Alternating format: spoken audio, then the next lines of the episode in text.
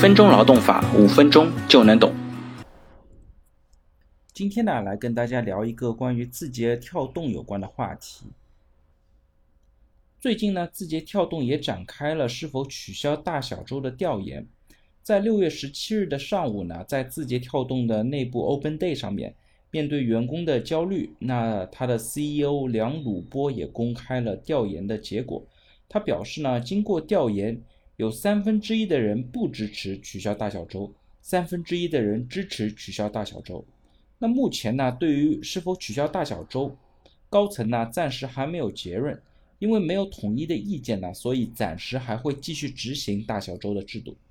那什么是大小周呢？那所谓的大小周里的大周呢，指的是一周上班五天，就是我们标准的工作时间。那小周呢，指的是一周工作六天。那通过这种五天六天的搭配呢，来打破传统双休的规则。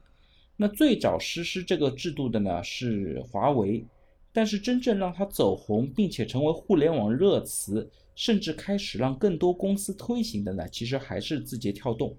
这家企业呢，自创业初期就开始实施大小周的制度。在字节跳动呢。大小周呢是一项从团队创业初期沿袭至今的制度，那公司内部呢也会提前制定未来一年的时间表。比方说某一周的周日是上班的，这周就是单休，那么下一周呢就会规定成双休，所以呢称为大小周。如果是恰好遇上法定节假日呢，那届时会另行做调整。那之后所有的日程安排呢都会体现在。字节跳动内部员工的一个系统叫做飞书的工作日历上，一周一周这样的循环往复下去。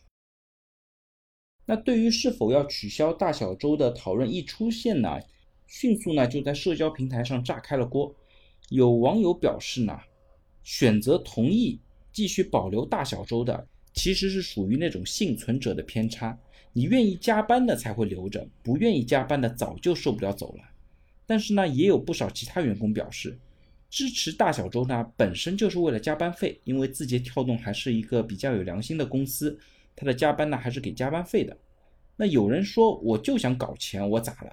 我年纪轻，就想多挣点钱，周末加班双倍工资，也是我在字节跳动的原因之一。你自己不想要大小周的双倍工资，你可以去别的公司啊。那也有同事说，我不赚钱，我来字节跳动干嘛？甚至有人直言，我加班两天就有一万多。那目前呢，支持大小周的主要原因，就是因为他们给的加班费还是非常不错的。一位刚刚跳槽加入字节跳动的员工表示呢，如果取消了大小周，自己一年的损失呢可能会超过十万元。他当初加入。字节跳动，他这一部分收入呢，本身也是算在他的整体的薪酬总包里面。我相信呢，各位听众应该听我的节目也比较长了，也能够理解这两方面的不同意见。一方面呢，其实九九六的话题之前在我们的节目当中也聊过好多次了。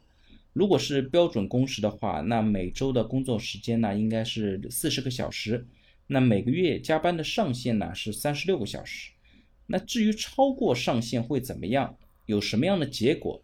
其实我们国家的法律呢，并不是表述的特别清楚。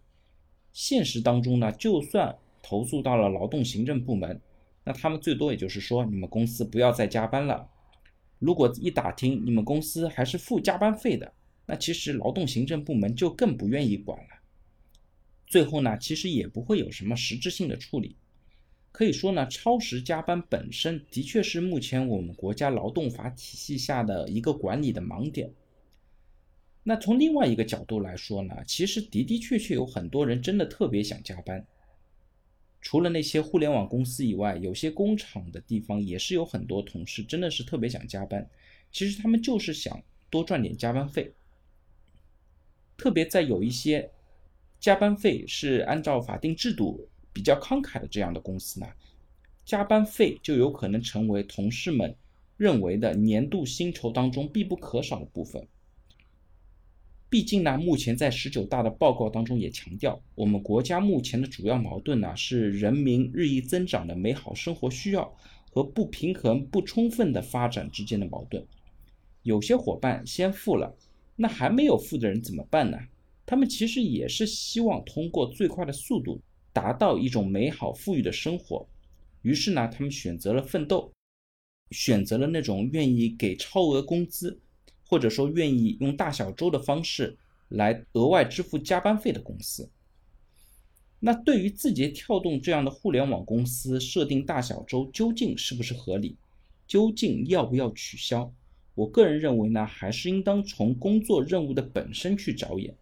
我个人认为啊，以后的工作形式可能会越来越灵活和弹性，所有的工作形式呢，都会向类似于不定时工时制那样的方向去转移。我不是说以后所有人都像不定时工时制那样不付加班费了，而是呢，所有人可能都像不定时工时制那样，他的工作时间是由实际的目的和任务决定的。